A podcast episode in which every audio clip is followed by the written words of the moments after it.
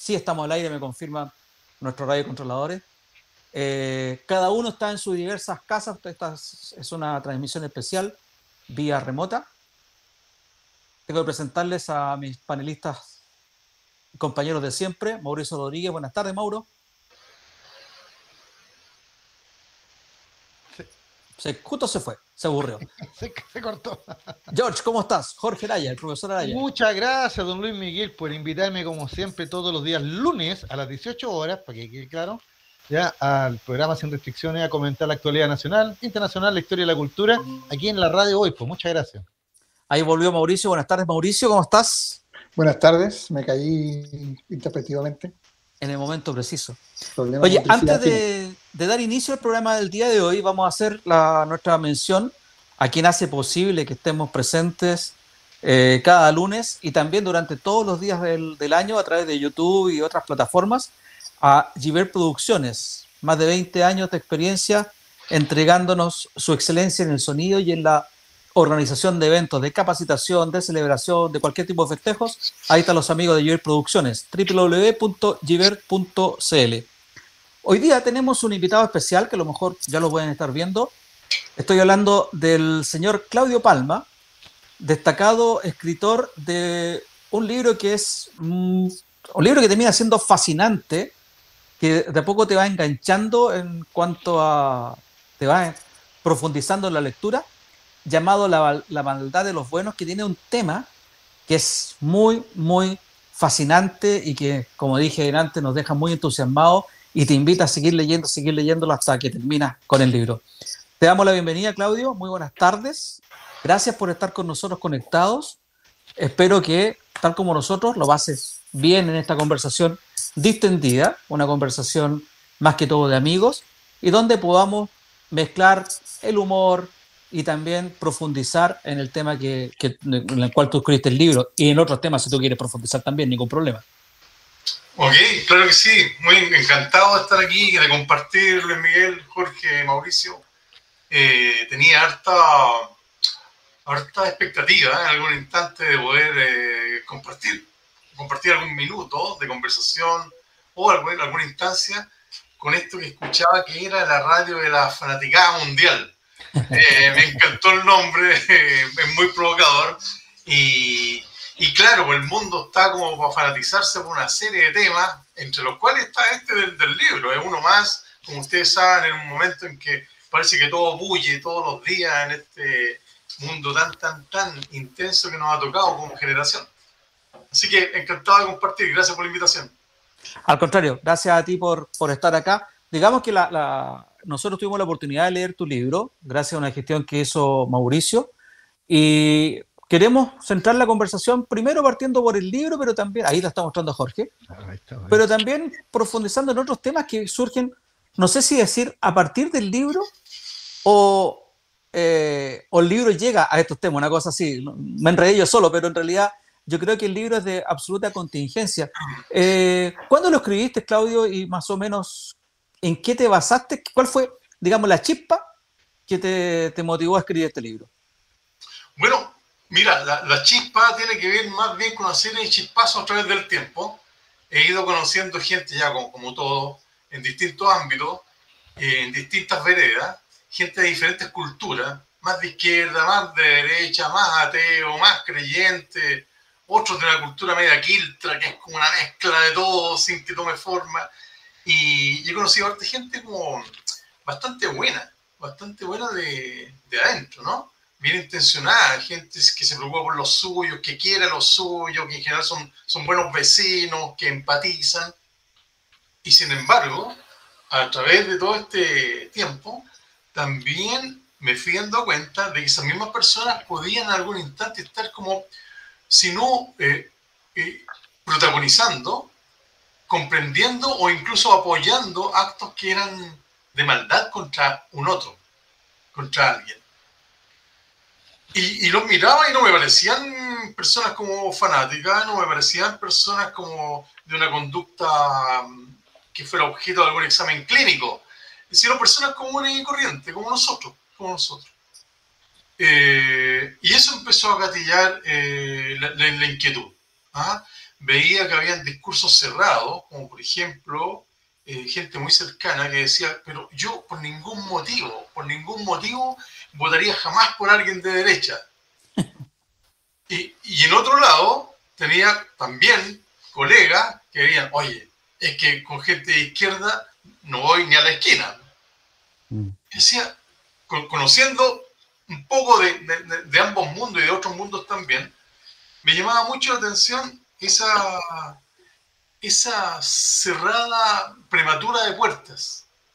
Por un lado, eh, pienso que era gente que al colocarse en esa posición se hace mucho daño a sí misma, porque pierde información.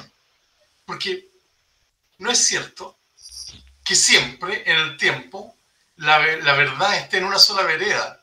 Si, si damos una segunda reflexión a eso, nos vamos a dar cuenta que es insostenible. En realidad es bien ridículo pensar que siempre la, la verdad o lo correcto o las buenas intenciones estén o en la izquierda o en la derecha o en el Colo Colo o en la Chile no, no, no, hay, o, del piso arriba, o del piso arriba. Todos sabemos que la verdad siempre está en la católica.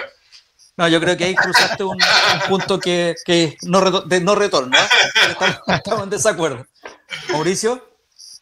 No, a propósito de, lo, de, la metáfora futbolística, yo me estaba quedando con la bajada de. la subbajada de título que dice Sociología de la epidemia mental, de pensar en blanco y negro. Hay que despejar que no se trata de pensar en blanco y negro, o sea, en, el, en la sociedad anónima que dirige a Colo Colo. claro, tienes razón.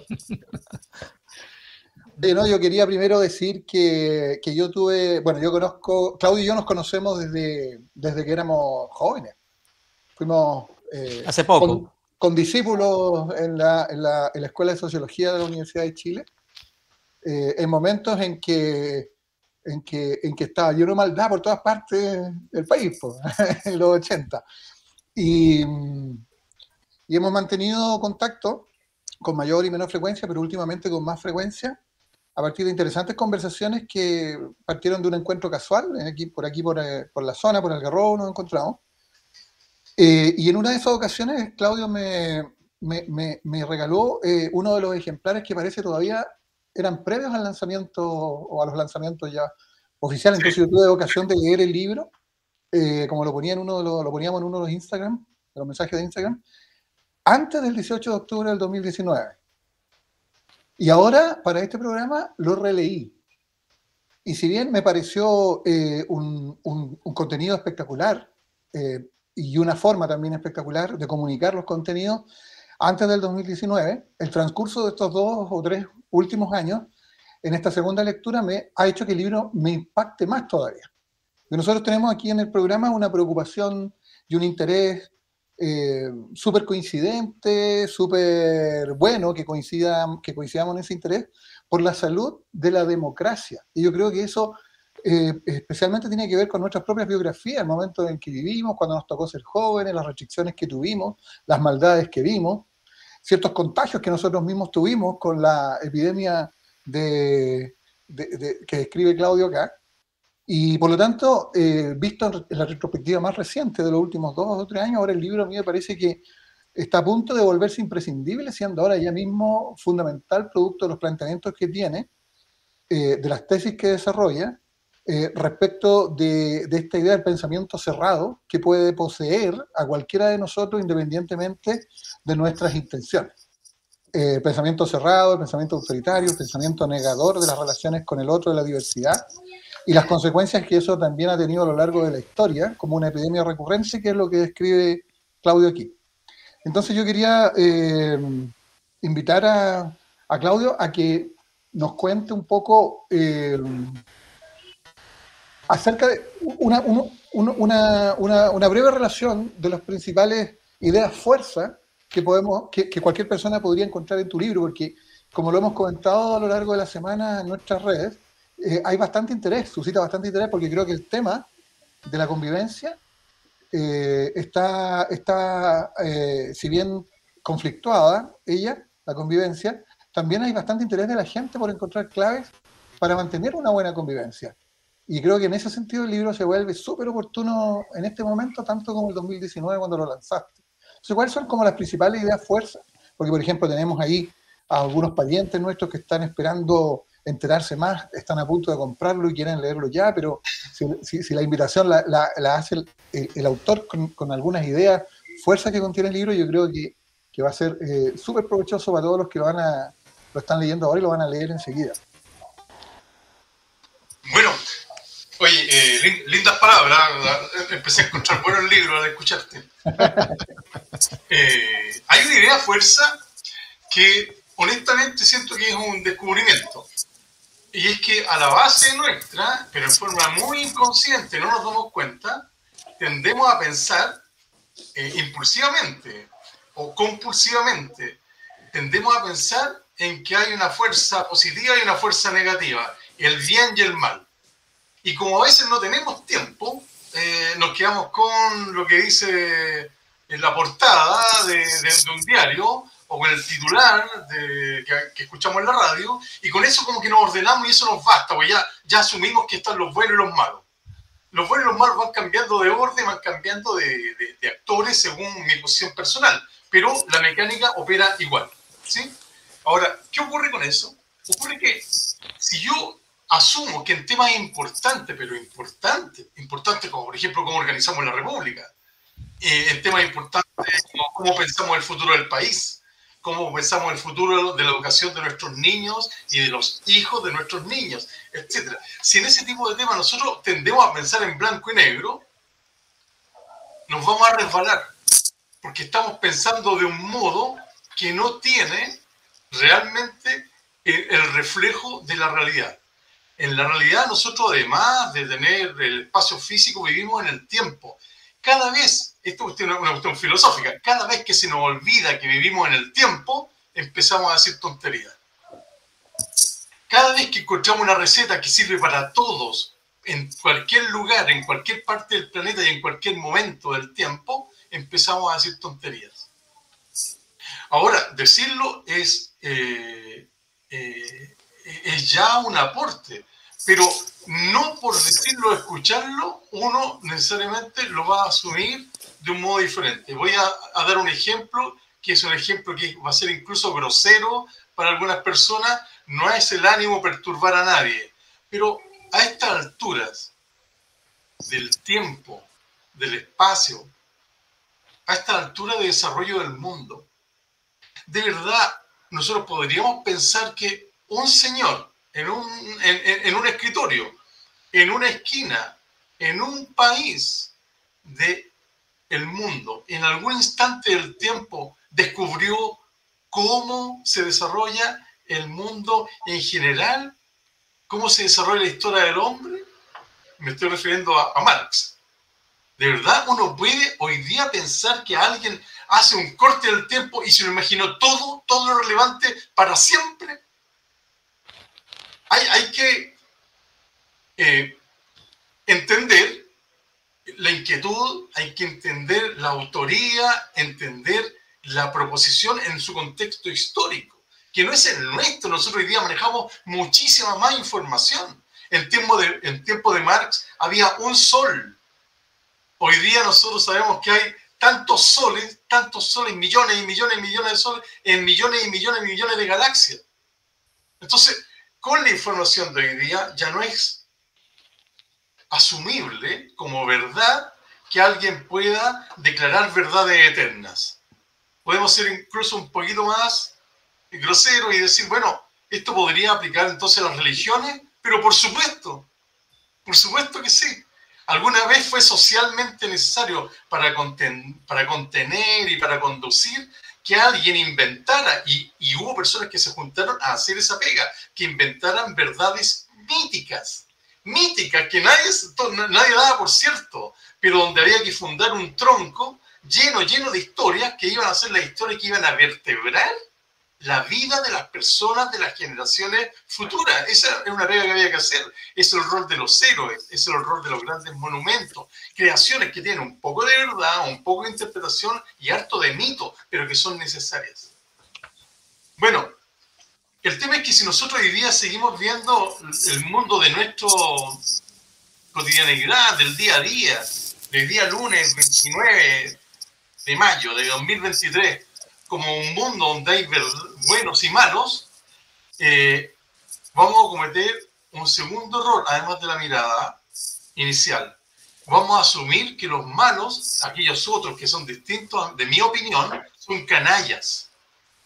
Son canallas y yo no les voy a creer nada. No voy a considerar que su juicio es correcto. Cuando emiten una opinión, voy a interpretar como una opinión mal intencionada cuando ellos digan solidaridad, yo voy a decir, ok, pero detrás de esa palabra es, su verdadera intenciones son otras, son malévolas. Oye, yo ocurre lo siguiente, si busco una película en Netflix o en algún otro medio similar, si veo algunas de las películas históricas que más fuerza, esas películas pop que uno tiene como en la memoria, todos tienen buenos y malos.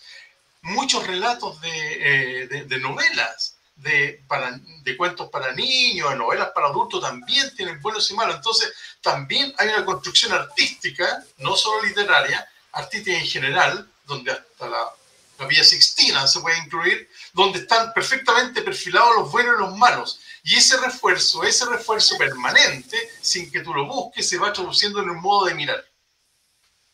Ahora, cuando yo miro así, y aquí viene un tercer problema que podríamos decir que es una tercera idea fuerza, yo puedo decir, mira, los otros son canallas. Las cosas podrían ser mejor, podrían ser mejor si lo hiciéramos nosotros. Y entonces llego y asumo, por ejemplo, que nosotros podemos vender gas. Hagámoslo nosotros. Si nosotros somos buenas personas, es que hay que hacer los cálculos. Bueno, alguien los va a hacer. Es que hay que hacer un cálculo comercial y un cálculo eh, de disponibilidad y de distribución. Bueno, pero eso alguien lo va a hacer a alguien que nos ayude, porque nosotros somos buenos. O sea, caramba, a nosotros nos va a salir o bien o mejor, porque los canallas son los otros. Entonces ahí empiezo a construir, construir errores, pero son tan, tan seductores porque están basados en algo que nadie cuestiona, ni yo como promotor del sueño, ni aquellos que se están subiendo al proyecto ni menos los sponsors que van a llegar después a ponerse con algún tipo de medio que permita financiar de uno u otro modo este, esto. Y bueno, nadie se está cuestionando lo que tenemos ahí a nivel inconsciente y es una mirada sesgada de el bien y el mal, como si nos ordenara la vida. Es una mirada bastante infantil, es una mirada bastante desprovista, es una mirada sin textura. Eh, y sin embargo miramos así. Entonces, cuando hablamos de una epidemia mental eh, invisible que nos hace pensar en blanco y negro, estamos pensando en nosotros mismos. Y de ahí viene una cuarta idea, que, oye, disculpe, le estoy hablando mucho, que... no, está clarísimo. Por favor, en algún momento te queremos interrumpir, pero sigue, por favor. Ya. Oye, bueno, de ahí viene otro punto, y es que yo puedo ponerme en forma bastante creativa a generar ideas. Bueno, voy a tomar algunas de la contingencia porque son las que todos manejamos más o menos, sin, sin entrar en profundidad. Pero el mismo proyecto, por ejemplo, de las 40 horas de, de, trabajo, que es súper atractivo porque es más rico trabajar menos. Siempre y cuando, ojo, a uno no le guste su pega.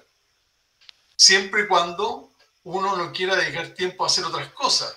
Pero ahí la, la crítica desde el punto de vista del pensamiento en blanco y negro es que yo recuerdo que alguna vez en televisión Mónica Rincón le pregunta a una diputada, Carlos Cariola, Carlos Cariola, y le pregunta, y, en vivo, ¿ah? y, hay algún estudio para conocer el impacto? Ella lo dijo sin mala intención la, la, periodista. ¿Hay algún estudio para conocer cuál es el impacto que a corto plazo tendría el proyecto de las 40 horas? Y ahí la diputada da lo mismo el nombre, lo, que importa es, el hecho, eh, para no personificar. Eh, pero la diputada, que era en parte autora de este proyecto, dice, bueno, si tú me preguntas si tenemos un estudio propiamente tal, bueno, todavía no, pero ya se está haciendo. Es decir, el proyecto está preconcebido, porque somos buenos, somos buenos nosotros, ya está preconcebido, y después otros que calculen y que nos ayuden. Bueno, de nuevo, ahí estamos chapoteando en el pensamiento en blanco y negro. Porque no es cierto que porque lo hacemos nosotros lo vamos a hacer bien. Puede que sea verdad que el piloto del avión sea un canalla. Sí, puede ser. Pero por favor, no vamos a ir nosotros a manejar el avión. Puede que el, cirujano sea un canalla con prontuario, pero no por eso nosotros vamos a tomar el bisturí. Y ahí nos engaña el cerebro, nos engaña el cerebro que está ya acostumbrado como músculo a discriminar entre los buenos y los malos y luego eh, actuar. Yo tengo una pregunta. Una pregunta que, puede ser de interés para, las personas que nos escuchan. Imagino, esta forma de pensar, claro, eh, nosotros la podemos, la podemos reconocer en la vida cotidiana, también a lo largo de la historia, ha tenido consecuencias gravísimas como las que tú describes en tu libro. Ha sido la forma de pensar que está a la base de la posibilidad de que existiera algo como el nazismo o, los estados totalitarios de los socialismos reales o las dictaduras latinoamericanas, eh, etcétera. Eh, pero esta forma de pensar es, la propia de un cerebro que ha sido históricamente entrenado, esto, el pensamiento cerrado, este pensamiento en blanco y negro, eh, tú lo radicas en alguna etapa, eh, o su origen en alguna etapa de la historia, o, es una, una, configuración natural de la especie que nos va a acompañar siempre y que se va a transformar en epidemia porque estamos predestinados a esto, o la podemos gestionar. ¿Tiene un origen histórico el pensamiento? ¿Se ha ido instalando en nosotros como cultura? y por eso de vez en cuando reaparece en ciertas circunstancias. ¿Cómo, cómo lo, lo, tratas en el libro? Eh, la formación y el origen de, de, esta, de esta epidemia. Sí, eh, esa es una pregunta que, que, en algún momento sentí que podía ser como casi naufragar el, el, libro cuando se estaba escribiendo. Era una, una, una, pregunta bastante difícil, así que me había obligado a investigar y la verdad es que llegué a, a, a una a una verdad que es una opinión o una hipótesis eh, bien plausible, bien, bien, bien, bien aceptable. Y es la siguiente. Si uno eh, viaja a, la Toscana, por ejemplo, Italia, la mitad de Italia, y, y, busca hacia atrás en el tiempo, se va a encontrar con que algunos pueblos hacían una, unas fiestas que no eran unas bacanales, eran simplemente unas fiestas de la comunidad.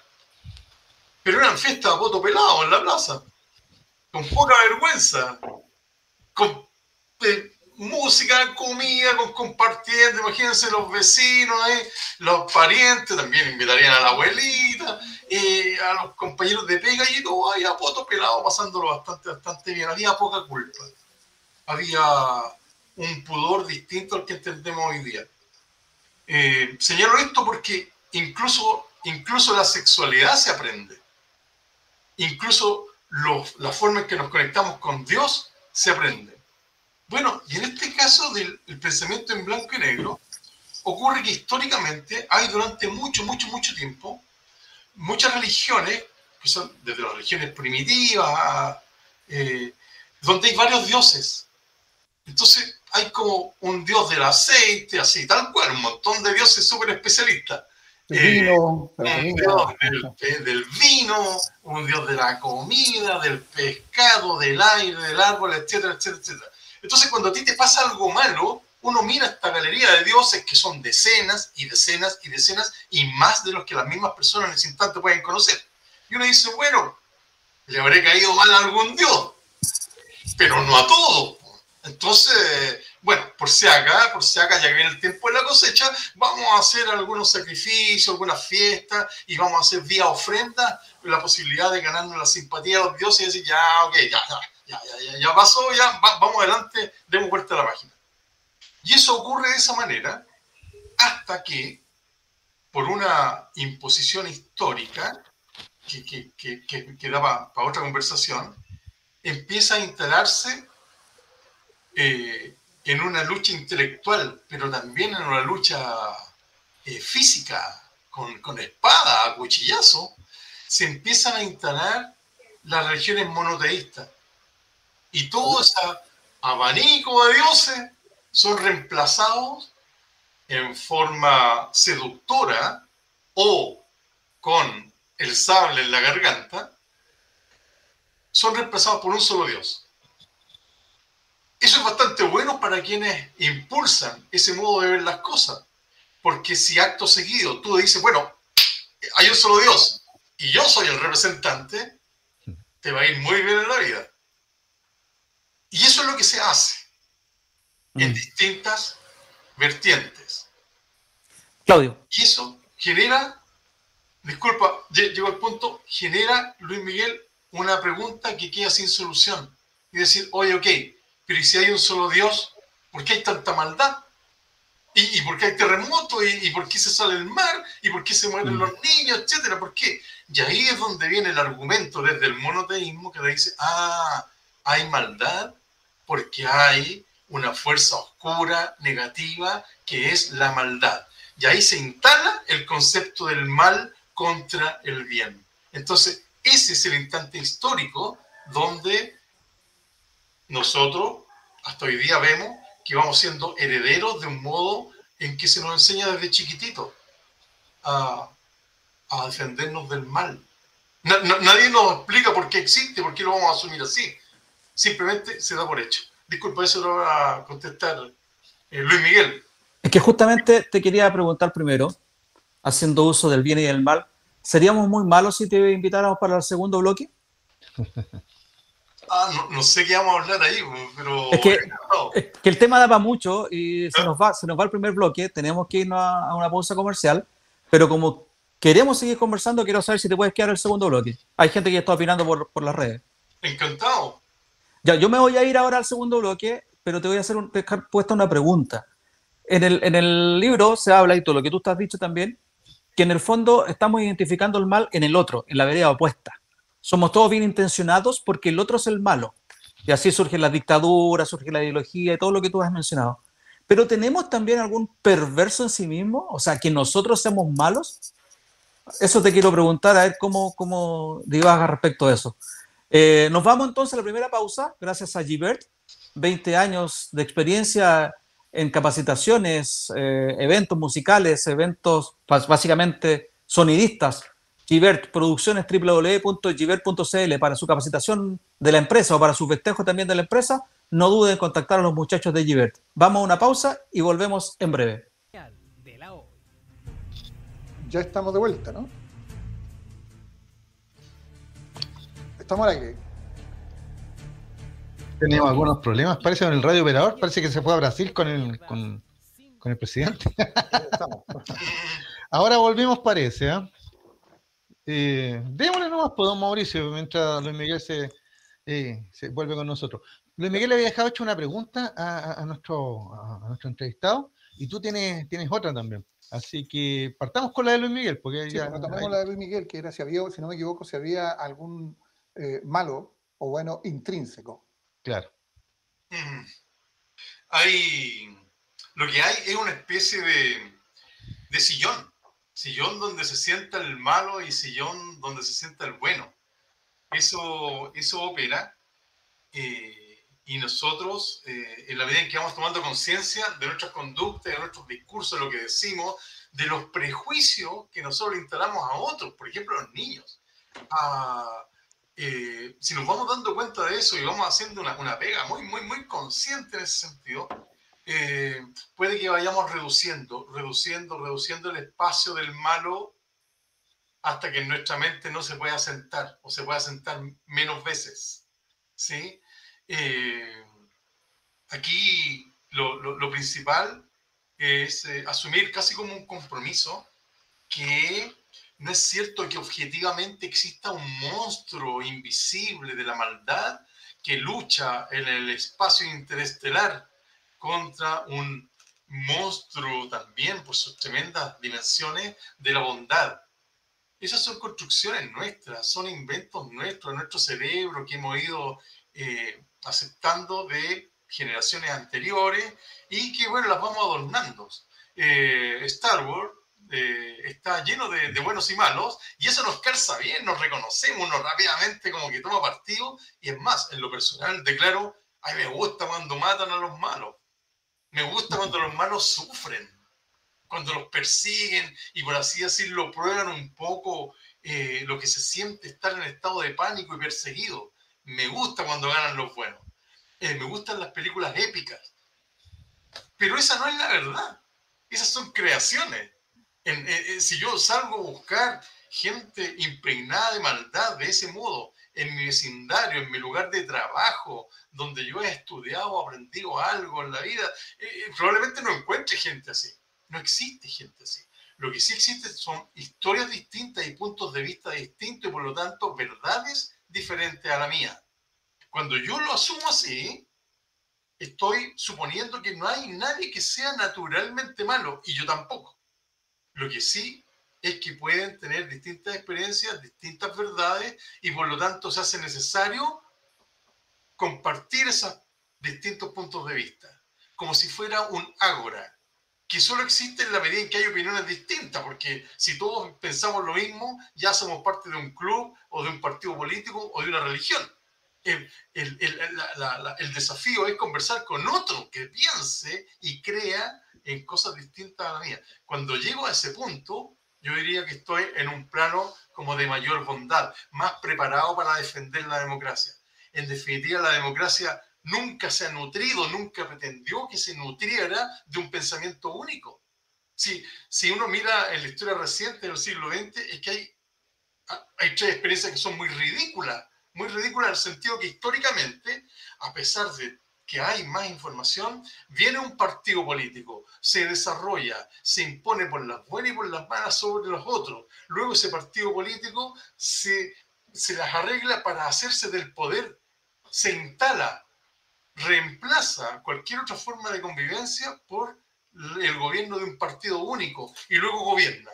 Y uno podría decir, bueno, pero eso es, eh, eh, eso es comunista. Sí, es comunista, pero también es fascista y también es nazista. O sea, tres partidos tan distintos como el partido fascista en Italia, el partido nazi en Alemania, el partido comunista en, la Unión Soviética, van en algún momento a, como partido, empezar a gobernar un país completo. Y, y con pretensiones de ir más allá, los tres.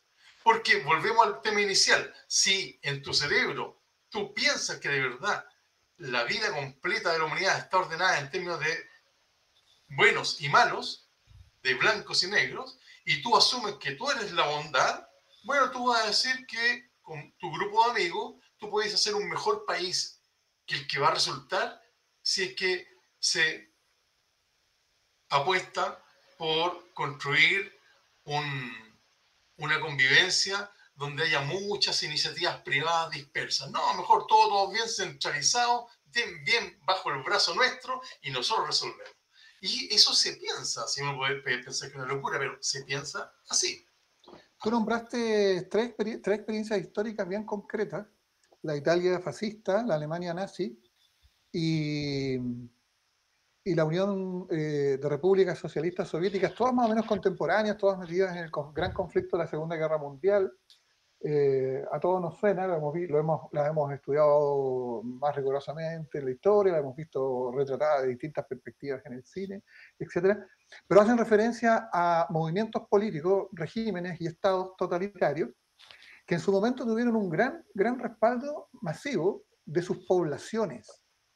Entonces, lo que yo te quería comentar es qué pasa eh, con, con esas masas en esas circunstancias, cómo opera eh, en las masas eh, el pensamiento cerrado del que estamos hablando para que eh, esos regímenes puedan surgir, sostenerse y tener adhesiones fanáticas en forma masiva. ¿Qué pasa con las personas?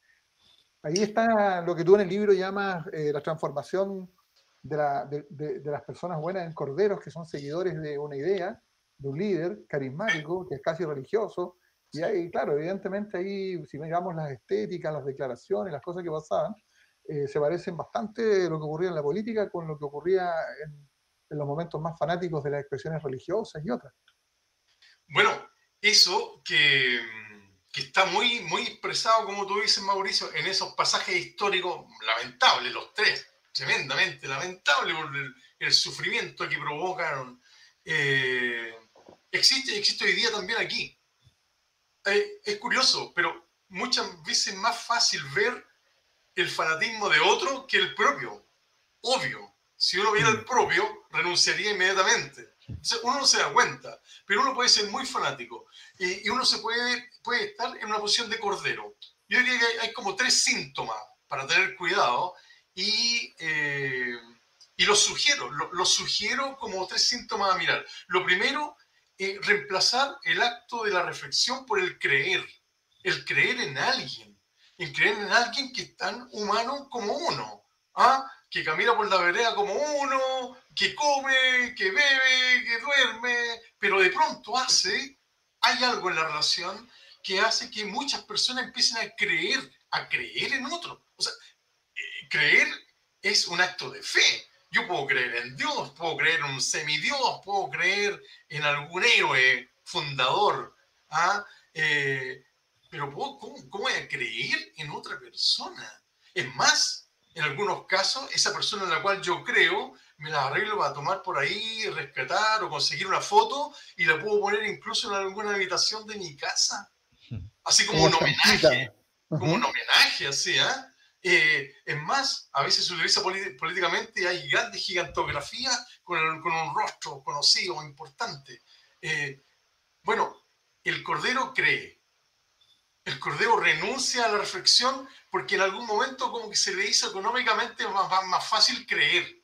en algún momento sintió que, bueno, yo, puedo llegar a entender algo, pero no completamente. Mejor, si tengo dudas, le pregunto a alguien del Comité Central o le pregunto a alguien que sepa más, o a alguien que es más antiguo en el partido, o a alguien que es más antiguo en esta tradición religiosa. Bueno, yo opto por creer, me dejo llevar. En ese instante pierdo libertad, pierdo el juicio de la reflexión eh, activa y, eh, y, bueno, quiero entregando la llave de mi, felicidad, incluso de la llave de felicidad de mi familia, a, a otras personas, a un otro, a un, a un líder carismático habitualmente. Pero hay otro punto más, que es un segundo síntoma, además de creer. Cuando yo creo firmemente en esa causa abstracta o en ese líder, voy a aceptarlo todo, incluso la mentira. Aunque me dé cuenta que es mentira. Aunque me dé cuenta, y por ejemplo, voy a citar un tema que espero que no sea escabroso, pero cuando alguien dice, oye, eh, están torturando en Plaza Baquiano. Bueno, hay gente que seguramente lo creyó, pero también hay otra gente, lo sabemos, ya hemos hablado hace años de eso, que eh, tenía la duda y, y, optó por creerlo. Porque era funcional a algo que sentía que era una causa mayor. Cuando alguien dice, mira, eh, eh, es cierto, hay detenidos desaparecidos, pero también es cierto que se están matando entre ellos. hay gente que lo cree de verdad, pero hay otros que dicen, entre creer y no creer, creer. Y apuesto por eso también.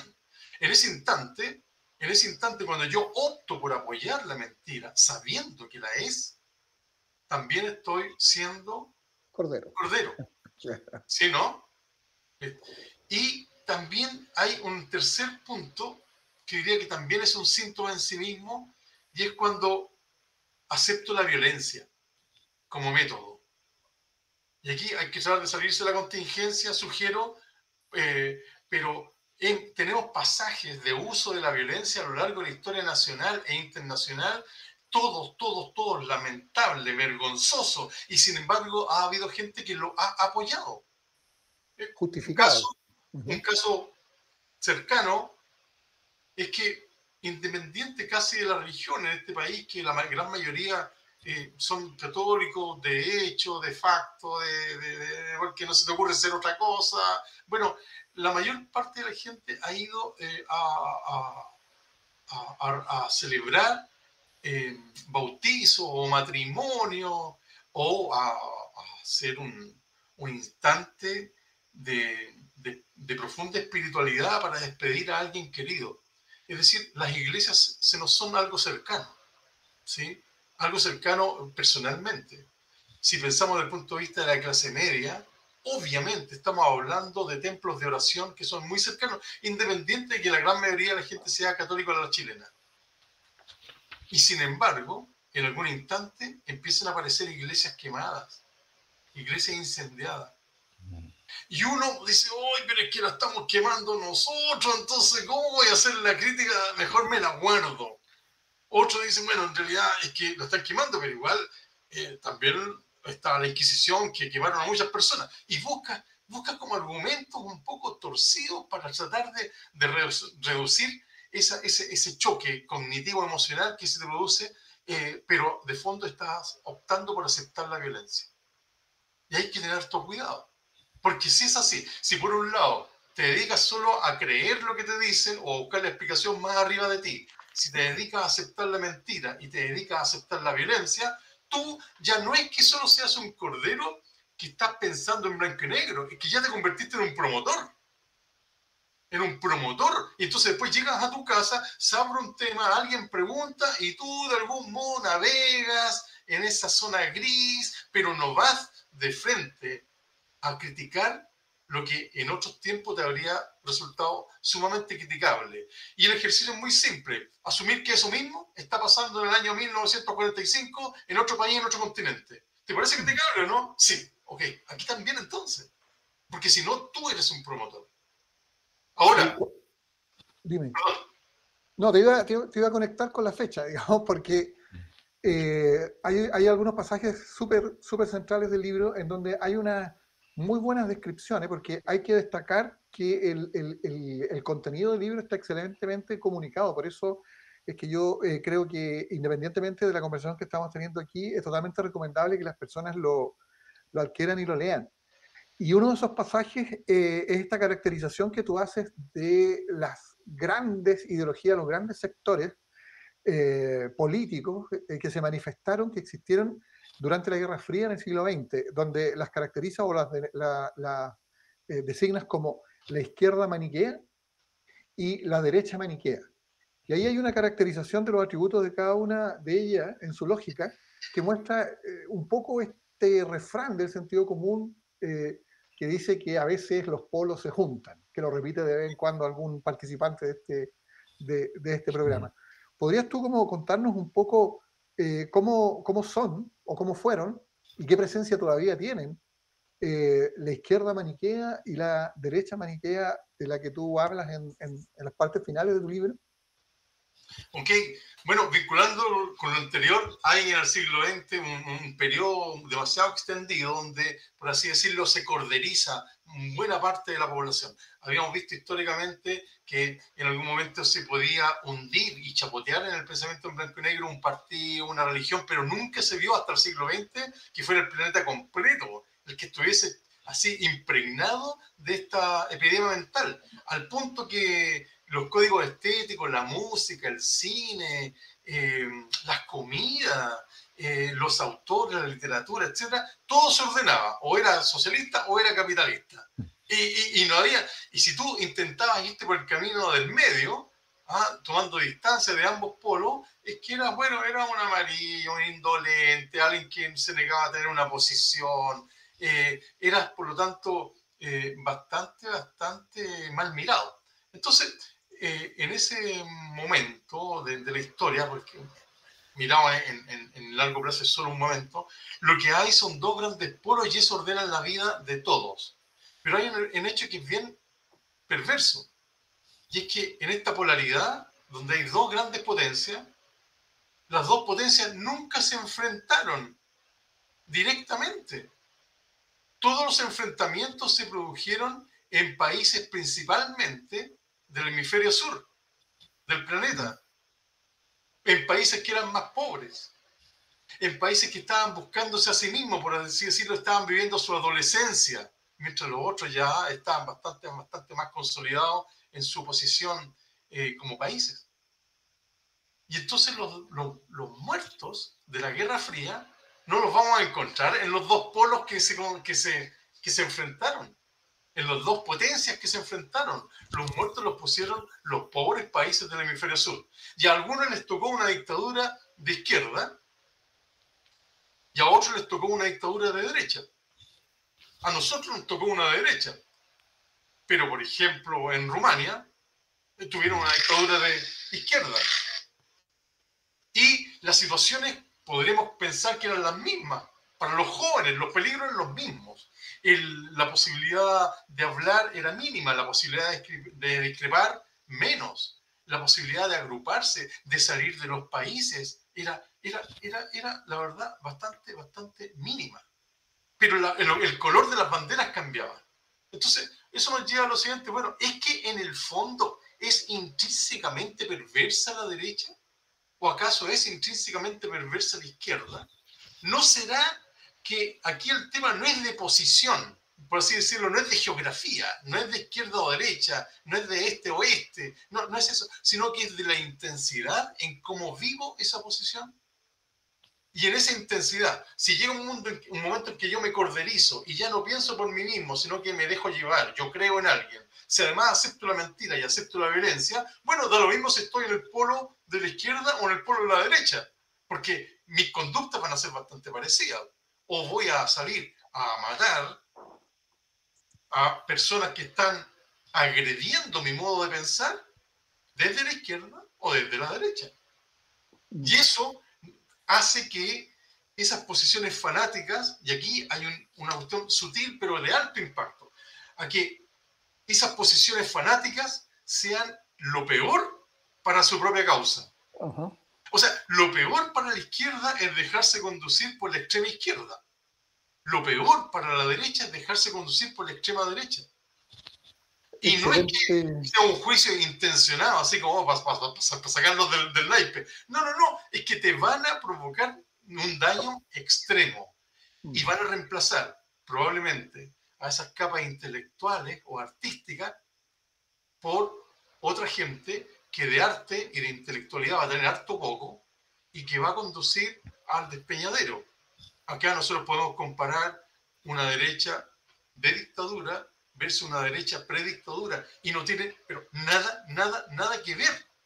Y si comparamos la izquierda de los años 70, 80 con la izquierda de hoy día, también lo vemos, nos enteramos por las noticias, no tiene nada, nada, nada que ver. Ya, no hay producción artística, literaria. Eh, una, gran sentencia provocadora para que quede dando vuelta acá en la reflexión, se nos, nos está pillando un poco el, el tiempo, el que las respectivas ultras son como el, eh, la herramienta con la cual el respectivo sector se hace el araquiri cuando, cuando la hegemonizan, cuando eh, la izquierda predomina la ultra o en la derecha predomina la ultra, la izquierda y la derecha se están haciendo el, el araquiri respectivamente. Eh, bueno, dejemos esa, esa, afirmación y tu descripción flotando en el aire. Nos han llegado hartos comentarios que yo creo es lo que buscábamos, generar provocaciones, ideas que den que pensar, agilizar el funcionamiento neuronal intensamente a través de esta eh, provocativa visión que tiene Claudio eh, y que está planteada en su libro. ¿Dónde podemos encontrar tu libro para adquirirlo, para recomendarlo a, las personas que lo quieren leer? Me decías tú que en Amazon está y se busca como la maldad de los buenos o por el autor, como en el buscador. ¿Dónde más está? La maldad de los buenos está así inmediatamente asequible en Amazon, en cualquier parte del mundo. Amazon, ¿sí? Está en buscalibre.com y también en España particularmente en la Casa del Libro. Sí, en la Casa del Libro está. Sí, Casa del Libro, Amazon y buscalibre.com. La entrega es bastante rápida. Bueno, y se está vendiendo de esa manera porque ocurrió que cuando lanzamos el libro, tú lo comentabas una vez, Mauricio, aparece el libro y tres meses más viene el 18 de octubre. Pero además después viene la pandemia entonces ya quedaron las librerías físicas con candado. Así que rápidamente se empezó a vender de esta manera. Claro. Eh, bueno, Claudio, eh, vamos a ir al, a, la, a, la, siguiente pausa. Te agradecemos la, la presencia acá. Nos gustaría seguir conversando contigo, quedan hartos, hartos temas pendientes respecto del libro.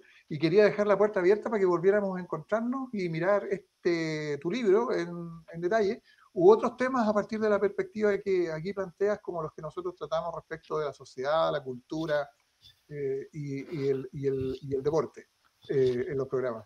Así que muchas gracias por haber estado con, con, nosotros, Claudio. Nosotros vamos a proporcionar el libro, los contactos que nos diste, los links a través de las redes y vamos a mantener informados a quienes nos están preguntando dónde se puede comprar para leerlo con, con detalle, cosa que está absolutamente recomendada. Encantado, muchas gracias. Eh Muchas, muchas gracias, lo, pasé muy bien. Solamente una, una, quisiera agregar algo. Dale. Lo que nos salva es la autocrítica. Completamente de acuerdo. La autocrítica nos va a salvar. Sí. Muchas gracias. Saludos, que estén bien. Chao, gracias. Chao, chao. Estamos de vuelta. Jorge, ¿qué tal? ¿Qué te pareció? Bien, pues, eh, yo escuché con mucha atención todo lo que nuestro amigo Claudio Palma ahí nos, estuvo explicando ya, acerca de la maldad de los buenos. Yo creo que las personas que nos escucharon le quedaron muchas ganas de, leer este libro, así que al final del programa, ¿no es cierto?, nos, tomamos unos minutitos para hacer el sorteo, porque la gente, no, le contamos, estábamos un poquito, digamos... Absortos. Absortos, claro, con el tema, no le contamos que, hay sorteo hoy día y este es el libro que se van a ganar, pues, así que está, está crudito, nuevito, está para que usted lo lea, ya, y descubra si es Cordero. Yo no soy cordero, ¿ah? soy Aries, que es parecido. porque es un carnero, pero bueno, ¿ya? Pero a lo mejor es muy cercana referencia y, a lo mejor estoy maniqueo. O sea, ahora Claudio me dejó pensando en todas esas cosas, pues, ¿qué quiere que le diga? Pero lo único que tengo claro, don Mauricio, es que no podríamos haber hecho este programa sino gracias a Giver Producciones y Sistemas de Sonidos. Pues acá tengo que desde hace más de 20 años las mejores experiencias visuales, auditivas, educativas, sonoras y culturales de Chile son los eventos que realiza Giver Producciones, una productora chilena de calidad internacional, experiencia, tecnología y los mejores profesionales al servicio de los sentidos humanos. Gracias, Giver, por acompañarnos hoy día en otro programa más de Sin Restricciones. Usted, don Mauricio, tiene Opiniones de la audiencia, cuéntenos. Sí, primero que nada quisiera yo eh, contarles eh, a ustedes y a ti, Jorge, que ayer estuvimos todos circulando por algunos eventos del fin de semana eh, del patrimonio nacional. Y yo asistí, como ustedes pueden ver en, la, en, nuestro Instagram, a un pueblo que está cerca de acá donde yo vivo, que se llama El Totoral, que es un patrimonio comunitario, una comunidad, para que es un patrimonio nacional, eh, con una densidad histórica muy interesante, totalmente recomendable venir aquí al litoral de los poetas o al litoral central a conocer el Totoral porque van a encontrar un museo, van a encontrar una ruta gastronómica, un eremitorio franciscano, una iglesia que es del siglo XIX, un cementerio donde hay eh, combatientes de la guerra de la independencia eh, enterrados, pero también van a encontrar a los artesanos de, del Totoral a quienes les quisiera mandar un saludo, especialmente a las señoras que nos eh, agasajaron con degustaciones de productos artesanales que ellas eh, producen allí y que son absolutamente eh, recomendables de, conocer. Hay licores artesanales de muchas variedades, tradición del campo chileno, comida típica chilena, miel producida acá en la zona, etcétera. Eh, también eh, un saludo para la, gran cantidad de personas que se han incorporado como seguidores del programa en Instagram. En la última semana duplicamos nuestra cantidad de seguidores y eso, eso es un ritmo muy, muy interesante. Y eh, durante la conversación con Claudio estuvieron escribiéndonos algunas personas, entre esas nos dejaron una pregunta que voy a leer. ¿ah? Dice, en las décadas pasadas nuestro referente en cuanto a lo bueno y lo malo, estaba sustentado por la religión católica, evangélica, las monjas, curas presentes en la escuela, etcétera, barrios, poblaciones y también en nuestros hogares. Este referente hoy prácticamente ha desaparecido, pero esta religión sigue presente y es referente de vida para parte de la derecha y ultraderecha, y quizás lo veamos reflejado en parte en la nueva constitución. La pregunta que deja es cuál sería hoy el referente para los otros sectores y los de izquierda, en qué se basan y desde dónde se inspiran y sostienen para entender lo que está bueno o está malo para nuestra sociedad, pensando también en lo que se viene en la nueva constitución. ¿En qué cree, qué propone, qué sustenta la ideología, las convicciones, los planteamientos de la izquierda eh, y de cara al nuevo proceso constituyente? ¿Qué pregunta más interesante que nosotros podemos ir abordando eh, en lo que resta del programa eventualmente, en próximos programas, y también amerita eh, traer alguna persona invitada para eh, conversar de, este tema. ¿Qué le parece, don Jorge? Y me parece que bien, pues, porque como, mira, yo escuché, yo, como, siempre tenemos invitados, yo, prefiero escucharlo a, ir cortándole, ¿no es cierto?, la, participación, ¿ya? Pero evidentemente que lo que se plantea Claudio, Claudio Palma en su libro La maldad de los buenos, ya eh, dejó ¿no a varias personas con comentarios. Yo también tengo un comentario acá. Dice acá, el maniqueísmo, el comentario de Clara Araya, dice, eh, el maniqueísmo es propio de la sociedad humana, fundamentalmente de quienes piensan de modo infantil. O es bueno o es malo, sin términos medios. Es una mirada extremista y poco asertiva del mundo. La gente buena puede hacer cosas que no son buenas cuando peligra su vida o la de, los, de sus seres queridos, pero eso no las transforma en malas ya solo accionan su mecanismo de sobrevivencia. Las personas malas actúan a sabiendas del daño que pueden provocar y no les interesa o incluso lo disfrutan. Es distinto actuar con dolo a actuar con pena, ahí se puso ya más, jurídica. Eh, así que mm, ahí tenemos los comentarios de, Clara Araya. Lo que ella señala me, me, recordaba, mira, yo no quise señalarlo para no cortar lo interesante que estaba diciendo Claudio, eh, un artículo que leí hace muchos años y lo comentábamos siempre en clase con los alumnos. Y el artículo se llamaba eh, Sociabilidad e Insociabilidad. Y básicamente lo que plantea el artículo era eh, por qué a veces hacemos, somos eh, somos sociables y otras veces somos insociables.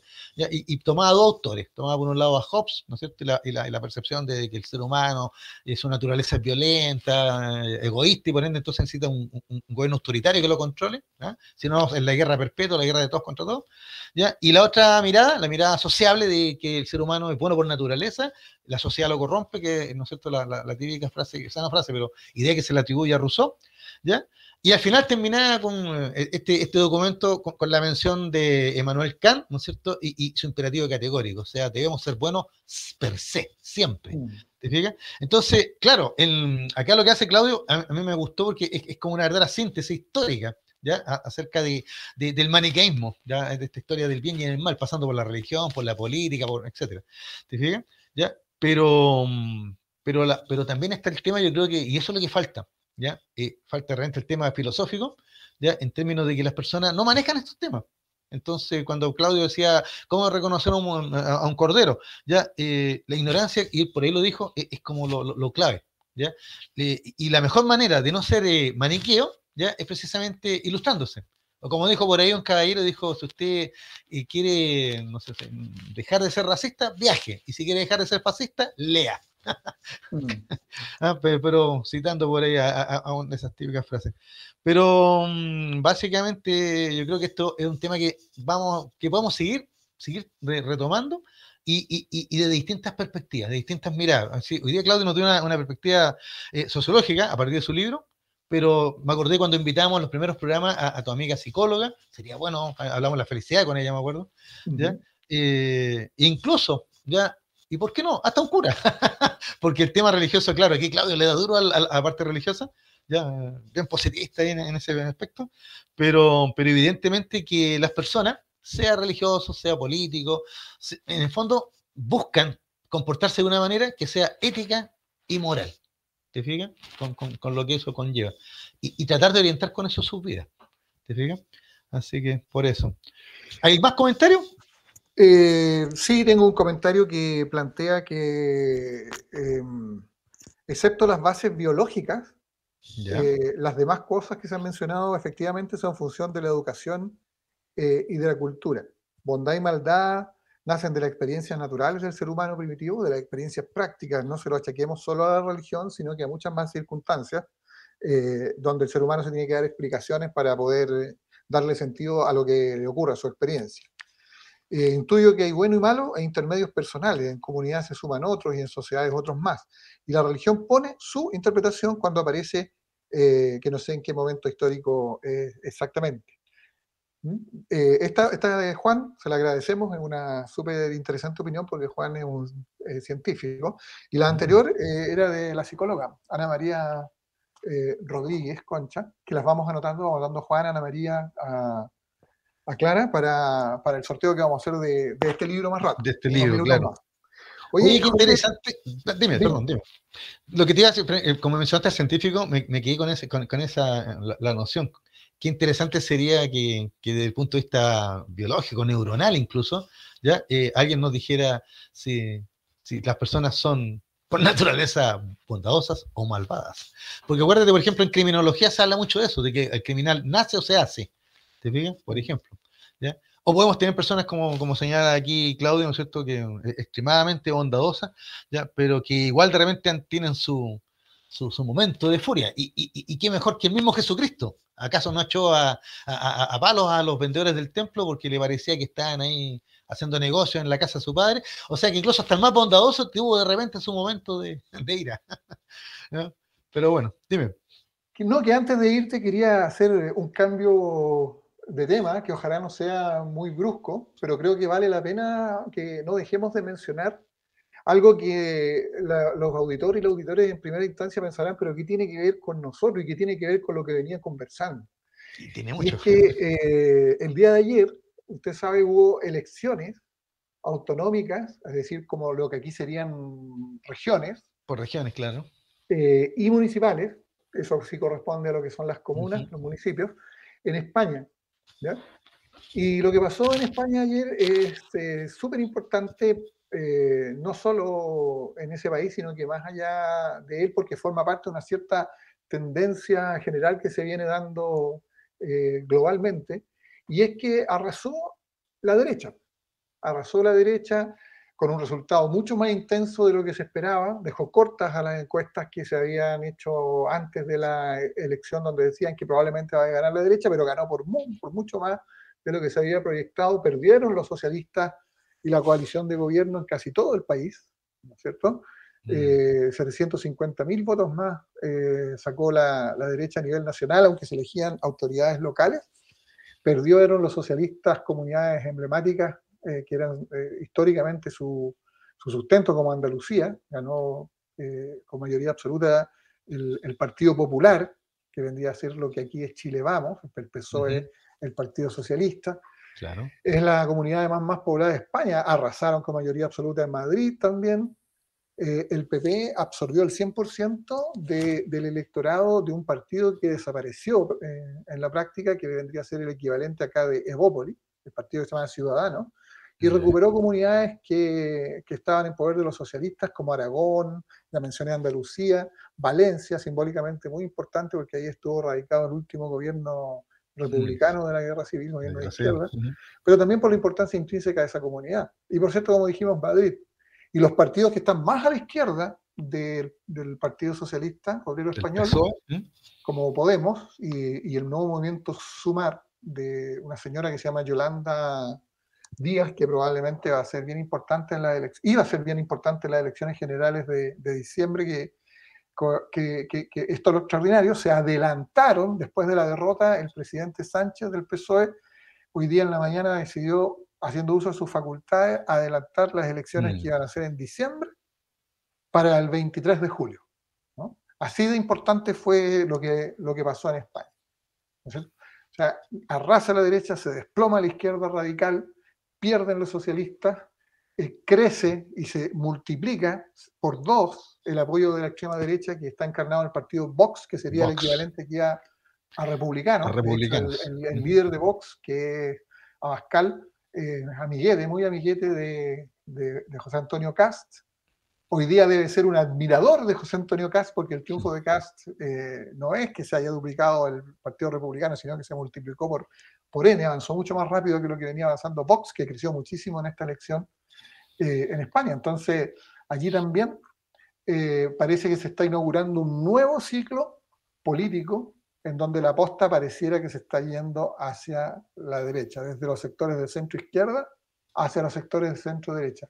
Y eso que acabo de decir es importante, porque aún así, y aún como son las tendencias que hemos descrito antes de avance sistemático de, de, nuevos eh, movimientos autocráticos, autoritarios en el mundo, en España eh, esta elección significa una, eh, si hoy día cambiara el gobierno general, si ocurre en las autonomías y en las municipalidades una alternancia entre lo que en Chile sería la centro izquierda y la centro derecha.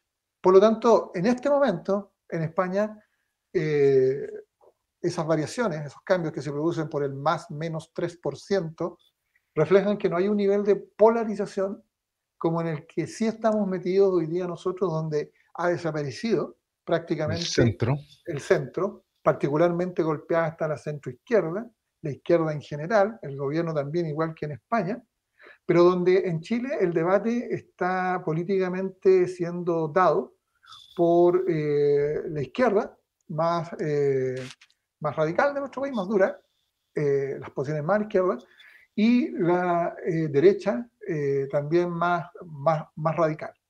Entonces ahí nosotros podemos decir que en España hay una tendencia eventual a cierta polarización en los próximos años si es que se dan las cosas de cierta manera es decir, por ejemplo, si es que en el futuro eh, en las elecciones de, julio sigue gobernando los socialistas, pero eh, no mejoran eh, la, gestión de gobierno, la unidad interna de su coalición, que le generó un tremendo desgaste que se expresó en el resultado de ayer negativamente. Si siguen gobernando así, probablemente en las próximas elecciones ya no, no solo gane la derecha del PP, sino que a lo mejor gana la derecha nuevamente con un tsunami, pero esta vez encabezados por Vox. Eso sí que sería un problema importante eh, para varias cosas, porque las posiciones de Vox respecto de la migración son radicales, eh, respecto de las comunidades que tienen eh, reivindicaciones más autonomistas como Cataluña y el País Vasco también, son planteamientos radicales de españolización, de, españolidad, de hispanidad unitaria. Entonces eh, puede haber una polarización eventual eh, en España respecto de la cual nosotros vamos adelantados. Yo creo que estamos súper polarizados, pero con una diferencia. Nosotros estamos polarizándonos con un debate de calidad bizarra. O sea, estamos con una crispación penca, así como bien rasca. No sé si te has fijado lo que se discute, cómo está peleando el nivel al que está peleando internamente el PPD, eh, eh, los tropiezos que ha tenido comunicacionalmente el PPD desde, desde hace un tiempo a esta parte, eh, otras polémicas entre la oposición y el oficialismo que se dan en términos de verdades que no lo son, cuestiones bien, bien, bien rascas en el debate político nuestro. Entonces estamos polarizados, pero con una polarización donde el debate es cada vez de menor calidad. no hay grandes ideas, claro. No, hay grandes ideas y esta polarización es directamente proporcional al empobrecimiento de los temas y de los contenidos que se, que se discuten. Y eso que estamos en pleno proceso constituyente. ¿eh?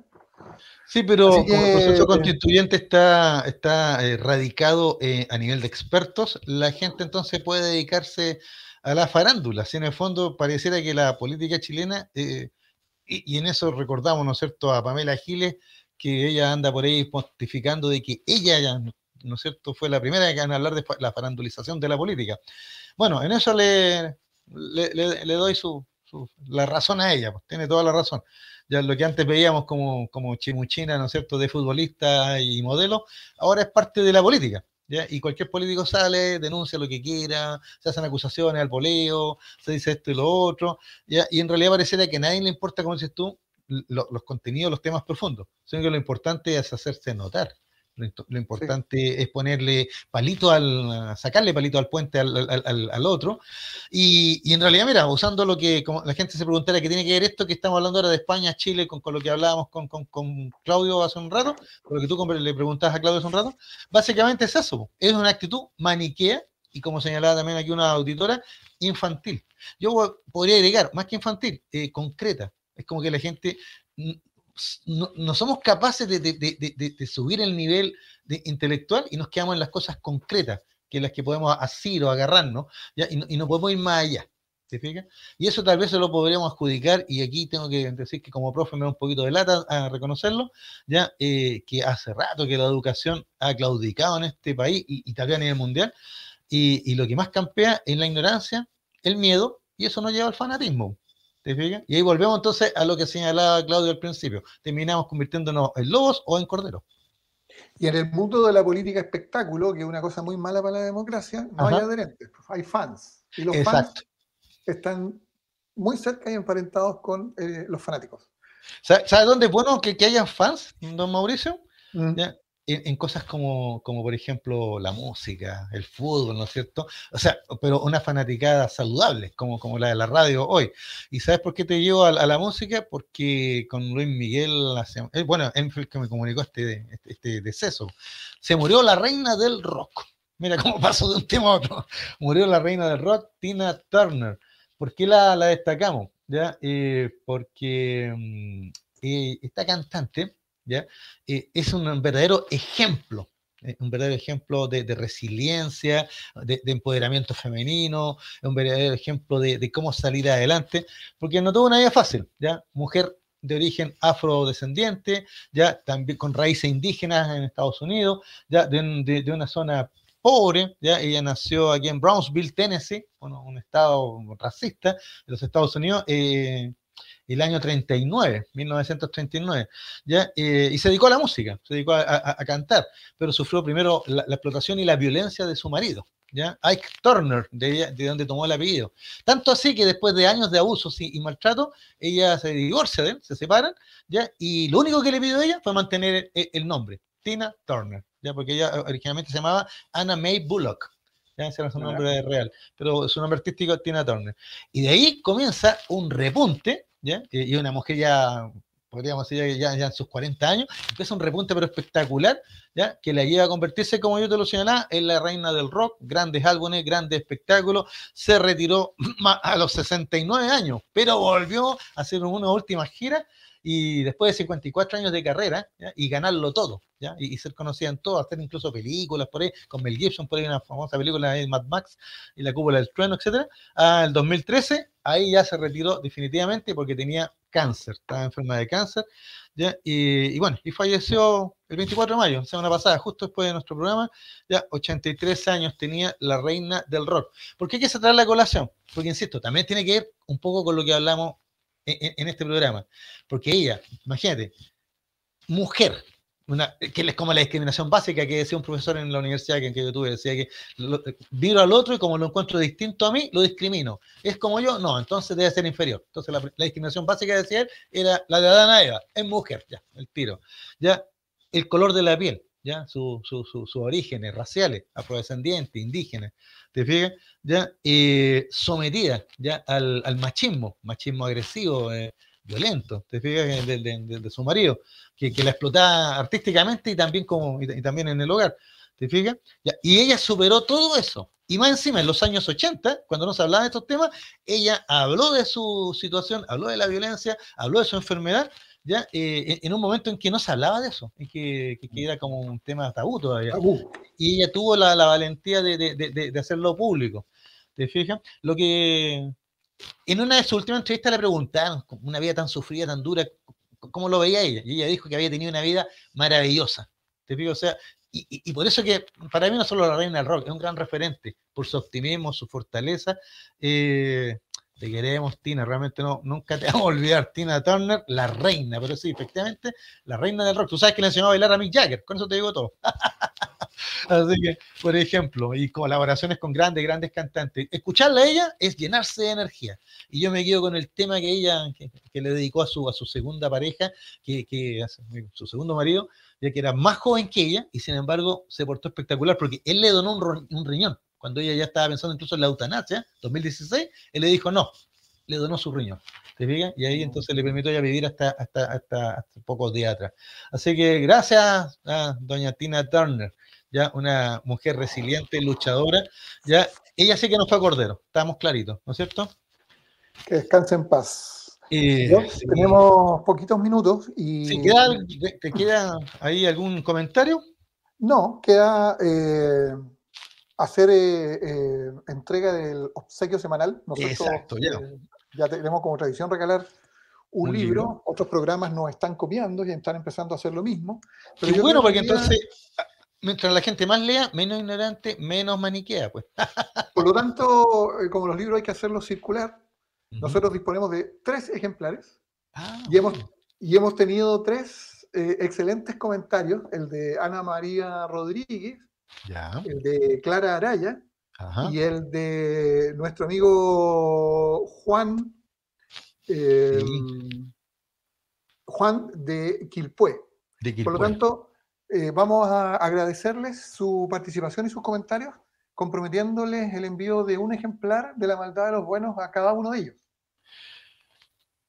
Tienen que, comunicarse con nosotros para, para, que nos den sus direcciones para poder hacerles llegar el libro. Sí, tienen nuestro WhatsApp. Así ah, es que vamos a, hacer entrega de, tres ejemplares, uno para cada, cada uno de ellos. Oye, que estamos regalando hoy día, o sea, no hubo sorteo al final.